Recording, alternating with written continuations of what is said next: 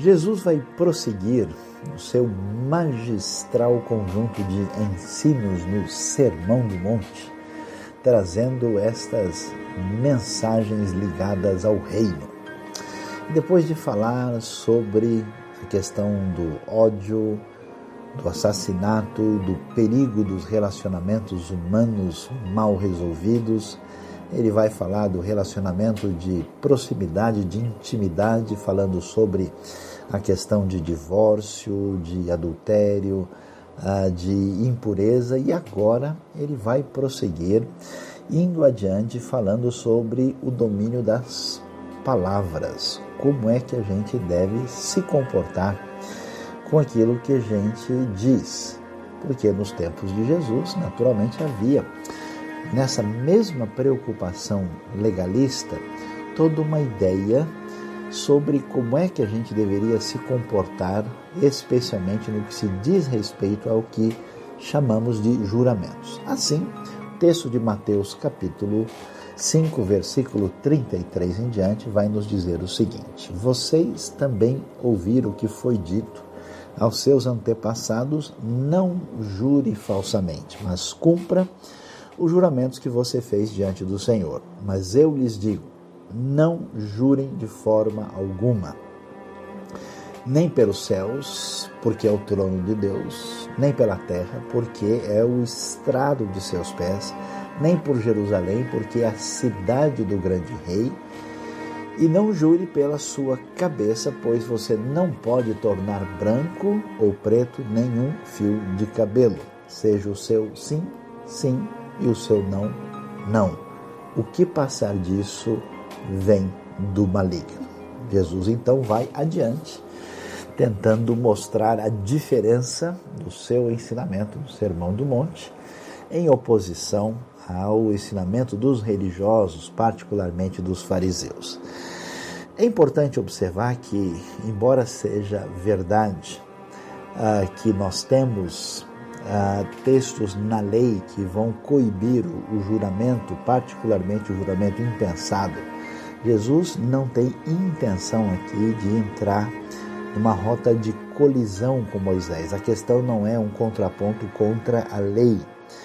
Nós temos um resumo de diversos preceitos do Antigo Testamento, de preceitos que exigem das pessoas o cumprimento dos votos, e esses votos são juramentos. Nesses juramentos, a pessoa invocava a pessoa de Deus como testemunha do seu voto para uh, puni-los caso ele não cumprisse esse voto. Então a ideia não é necessariamente entrar em confronto com esse tipo de ideia, mas é fazer a distinção, aprofundando aquilo que é a intenção de Deus desde a sua revelação original, em oposição à mecânica puramente legalista que se desenvolveu na época do próprio Jesus. Moisés, por exemplo, havia enfatizado que era muito perigoso alguém jurar falsamente e a ideia fundamental dos ensinamentos que a gente encontra na Torá era a necessidade de cumprir aquilo que havia sido feito como voto dedicado ao Senhor.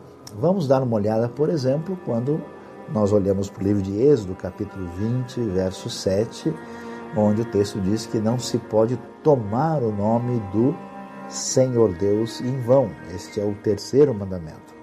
Levítico 19, 12 vai dizer: Não jurem falso pelo meu nome, pois vocês estariam profanando o nome de Deus.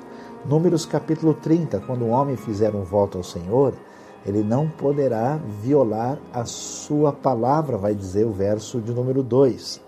E Deuteronômio 23, 21, quando vocês fizerem algum voto ao Senhor teu Deus, ao Senhor vós, ao Senhor Deus, não tardem, não demorem em cumpri-lo, vai dizer o versículo de número 21. Então, como a gente pode ver, esse compromisso com a lealdade, com a verdade, com as palavras que podem ser dignas de confiança, era uma realidade que existia na lei. Jesus, então, ao dizer que está entrando em oposição aos antepassados, está reagindo contra a tradição e não contra a própria lei. Os fariseus começaram a lidar com essas proibições que na verdade incomodam a você, incomodam a mim, e tentaram reorganizá-las de uma maneira em que elas fossem mais limitadas. Então, como é que se faz isso? A ideia era deixar de lado aí a, a questão da intenção e passar a se preocupar com a fórmula, com a mecânica da fórmula e com a questão de como se fala isso adequadamente. É mais ou menos como uma reza aprendida, que alguém, em vez de dizer para Deus aquilo que está no seu coração, aquilo que está ligado com a sua intenção, a pessoa simplesmente decora algo e faz aquilo mecanicamente. Então, qual era a preocupação da lei? A preocupação da lei é quando você tiver um compromisso, quando você for fazer uma espécie de juramento, você deve ser sincero e ter toda a intenção de cumpri-lo. Então, quando diz o texto, não tome o nome do Senhor, seu Deus, em vão, a ideia é, ó, cuidado, é o nome do Senhor Deus. Na tradição religiosa dos dias de Jesus, o nome do Senhor Deus ficou em segundo plano. O problema é se ele é em vão. O problema é a forma como a gente fala. O problema é usar o nome ou não. Então, se eu não usar o nome, eu posso falar da maneira que eu bem entender. Jesus está questionando exatamente isso. O problema não é simplesmente profanar o nome divino, mas a questão envolve, muitas vezes, com o auxílio de Deus, a gente é, vamos dizer, empenhar a palavra com toda desonestidade e má intenção. Por isso, o texto vai na direção de entrar numa ruptura de distanciamento com essa realidade. E aqui a gente começa a aprender e entender direitinho o que, que Jesus está querendo dizer e como é que essa proposta do reino vai numa direção diferente da religião organizada nos dias de Jesus e presente nos dias de hoje. Como é que funciona a coisa? A ideia é a seguinte: como as exigências de Deus são as exigências máximas, que envolve o quê? Envolve a pureza, envolve o perdão, envolve vencer o ódio, o ressentimento, envolve a intenção sincera no coração contra essas coisas, não a lei. A gente, não querendo mexer nisso, faz uma coisa que é muito mais interessante: cria rituais, a gente começa a desenvolver diversos legalismos, Deus que diz, vai dizer que Deus está interessado nisso, naquilo, um monte de regrinhas humanas, quer seja da tradição judaica, da tradição cristã, de uma, uma outra tradição religiosa, parecem atrair as pessoas porque elas escondem a verdade com isso e não mexem onde deve mexer. Jesus está dizendo: o mundo não precisa dessas coisas. O problema que a verdade do reino chegou para confrontar envolve os gigantes perigosos que precisam ser vencidos e dominados e que estão no coração humano. Então, a intenção de enganar, a intenção de ludibriar as pessoas, a perversidade de usar as palavras sem qualquer responsabilidade para ter vantagem sobre os outros, isso sim é um problema nesse caso, fica claro que a palavra deve ser sim, sim ou não, não. Não pode ser sim. Não pode ser. Tanto é que Jesus vai bater de frente contra essa tendência. Quando a gente lê em Mateus 23, 16, por exemplo, ah, Jesus vai confrontar os religiosos chamando de guias cegos, dizendo: olha, vocês dizem assim, se alguém jurar pelo santuário, isso nada significa, mas se alguém jurar pelo ouro do santuário, está obrigado por seu juramento. Jesus vai chamar eles de cegos insensatos. Afinal de contas, o que é importante é o santuário ou é o ouro que está lá. O que é mais valioso? Jesus então começa a confrontar esse tipo de atitude. Mesmo entendendo aquilo que Jesus está querendo dizer e que fica claro que ele não está preocupado com fórmulas e nem com maneiras especiais e rituais de expressar um juramento, como se a forma fosse mais importante do que o conteúdo e a responsabilidade nas palavras que deveriam ser verdadeiras e devidamente intencionadas, bem intencionadas, a gente vai ler no texto algumas coisas que chamam a nossa atenção. Por que, que Jesus diz: olha, vocês não devem uh, jurar uh, por Jerusalém, que é a cidade do grande, do, do grande rei, nem pelo céu, nem pela terra, o céu é o seu trono, a terra é o estrado dos seus pés. O que, que Jesus está querendo dizer com isso? Aparentemente radicalizando e proibindo ah, o juramento. Jesus, na verdade, está basicamente dizendo o seguinte: olha, vocês estão preocupados, ó religiosos, cheios de fórmulas rituais, vocês estão preocupados simplesmente com o nome de Deus sendo utilizado no juramento. Vocês estão preocupados se esse nome que é tão sagrado foi usado, mas veja, o fato de você achar que só o uso do nome quer dizer alguma coisa não faz sentido, porque Deus está presente em tudo. Onde Deus está presente? Muito simples. Se você jurar pelo céu, lembrem-se de que você está jurando por Deus de qualquer maneira, porque os céus é o trono de Deus. Não há como escapar dessa realidade. Ah, está bem, então eu vou jurar só pela terra. Aí qualquer coisa, se o meu juramento não der muito certo, ah, eu jurei pela terra, mas a terra também está como realidade a qual Deus pertence, que pertence a Deus. A terra é o estrado dos seus pés. Então não adianta uh, dividir os juramentos em juramentos mais sérios que envolvessem o nome sagrado e juramentos menos sérios. Sempre o juramento tem que ser absolutamente leal e correto. Ou seja, não se pode estar no reino e ser refém da mentira. E da mesma maneira ele prossegue dizendo nem por Jerusalém. Jerusalém é a cidade do grande rei, lembrando, por exemplo, do Salmo 48. E finalmente, se você não quer jurar nem pelo céu, nem pela terra, nem por Jerusalém, nem por qualquer coisa, não adianta jurar nem pela sua cabeça, porque até a sua cabeça diz para você que você também está debaixo desse domínio de Deus. Você é tão frágil, tão limitado e está debaixo desse domínio e controle divino que nem o seu cabelo pode ficar branco ou preto naturalmente. Né? Ninguém está falando aqui de cabelos tingidos, é claro. Você não pode ficar mais novo ou mais velho ou fazer qualquer coisa por sua vontade. Uh, sem que isso passe pelo controle de Deus. Então, desta maneira, Jesus está dizendo: olha, Deus está presente em toda e qualquer situação.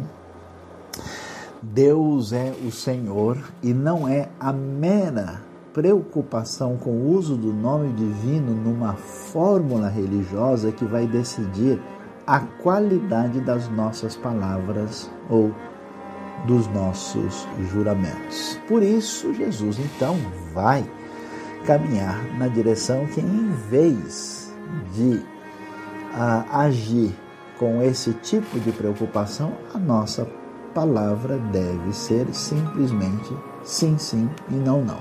Mas até aí está claro, mas isso ainda deixa uma série de perguntas e interrogações na nossa cabeça. Cabeças com fios brancos ou com fios pretos, elas vão levantar esta pergunta. Mas então é absolutamente proibido para um cristão fazer qualquer juramento? Será que juramento é pecado? Mas Abraão jurou.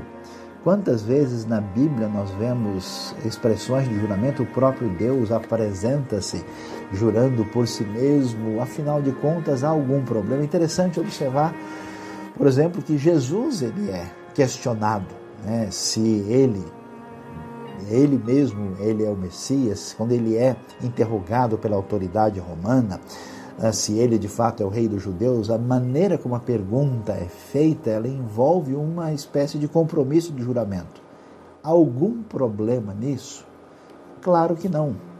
A ideia aqui não é simplesmente dizer que um juramento por si só é um problema, é um erro, é um pecado. Juramento, por exemplo, você como alguém que pertence à pátria vai jurar a bandeira, você vai talvez participar de momentos cívicos, seja de qualquer nacionalidade que você for, e algum nível de compromisso de juramento. Se faz um juramento de votos num casamento, e muitas vezes em tantas é, atividades no nosso ambiente social e jurídico, e não há nenhum problema nisso. É, muitas vezes, num tribunal, alguém é obrigado a colocar a sua mão, e tantas vezes sobre uma Bíblia, e jurar dizer a verdade. Ah, como cristão, eu não vou fazer isso. Não há nenhum problema. Não há nenhum problema, porque o que Jesus está dizendo é que o juramento do jeito que os religiosos faziam no tempo de Jesus era um juramento onde havia se esvaziado o compromisso de dizer sempre a verdade e a preocupação estava apenas com a fórmula religiosa e o uso do nome sagrado. Ponto final. Jesus diz a questão não é essa. Então, quando alguém for prestar um juramento, que ele seja verdadeiro, que ele seja correto, que ele seja compatível com um sim, sim e um não, não. Com a resposta que não deixa dúvida onde a pessoa está realmente dizendo a verdade. Mas ainda sobra uma grande pergunta, um questionamento que certamente vai estar na mente de todos. Afinal de contas, como entender a palavra de Deus quando nós lemos o livro de Tiago? Livro de Tiago, capítulo 4, versículos 14 e 15, vai nos dar um conselho direto de que nós não devemos jurar por razão alguma. O texto bíblico, aliás, vale a pena dar uma conferida e ler Tiago aqui diretamente do texto bíblico para que a gente tenha uma ideia bastante clara do que diz a palavra divina no livro deste apóstolo de Jesus, irmão de Jesus e seguramente o primeiro livro do Novo Testamento. Ele diz o seguinte: Ouçam agora, a partir do verso 13, vocês que dizem: Hoje ou amanhã iremos para esta ou aquela cidade, passaremos um ano ali, faremos negócio e ganharemos dinheiro. Vocês nem sabem o que lhes acontecerá amanhã, que é a sua vida. Vocês são como a neblina que aparece por um pouco de tempo e depois se dissipa. Ao invés disso, deveriam dizer: se o Senhor quiser, viveremos e faremos isto ou aquilo. Então a pergunta é: será que eu devo dizer para uma pessoa o seguinte? Fulano, amanhã não se preocupe, com toda certeza eu pagarei a dívida. Eu farei aquele compromisso que a gente combinou se Tiago diz, olha, vocês não devem dizer isso, devem dizer se o Senhor quiser. Imagina só você conversando com alguém, a pessoa lhe deve uma boa soma de dinheiro e diz, então amanhã você vai pagar? Se Deus quiser, eu lhe pago. Ou como, ou, ou como se diz né, uh, popularmente, que Deus lhe pague. Né? Qual é a postura correta? Tiago aqui está falando de uma outra coisa. Tiago está dizendo que nós, pela nossa limitação, pela nossa fragilidade, não podemos garantir aquilo que está além do nosso próprio alcance. Eu não sou dono do futuro, do dia de amanhã. Isso nos deve levar a tomar uma atitude mais cautelosa e não assumir compromissos que a gente não tem condições de cumprir, como pessoas, por exemplo, que adquirem aí uh, muitos bens, depois pensam, vou ver como é que eu vou pagar isso aqui. Ou pessoas que tomam atitudes irrefletidas, como se o tempo, o espaço, o futuro tivesse nas suas mãos. Por isso, Tiago diz: se o Senhor quiser, no sentido de nos lembrar que tudo, na verdade, está nas mãos de Deus. Isso não significa que eu não deva me comprometer, que eu não deva ter compromisso, que eu não deva ter uma palavra absolutamente confiável, segura e adequada. Eu tenho certeza que qualquer um de nós já teve experiência de conviver, de trabalhar, de ter algum tipo de interação com pessoas que você sabe que a palavra dessa pessoa não significa nada e com pessoas que você sabe que a palavra dessa pessoa é uma palavra confiável. Quando o texto bíblico vai falar sobre juramento, ele não está deixando de lado a realidade de que a nossa vida pertence a Deus e que nós não devemos considerar essa realidade, mas simplesmente está nos dizendo que na hora de usar a nossa palavra, a nossa atitude, a nossa intenção deve ser completamente sincera, sem engano, sem mentira, sem qualquer tipo de atitude que não esteja de acordo com o ensino de Jesus, que é sim, sim ou não, não.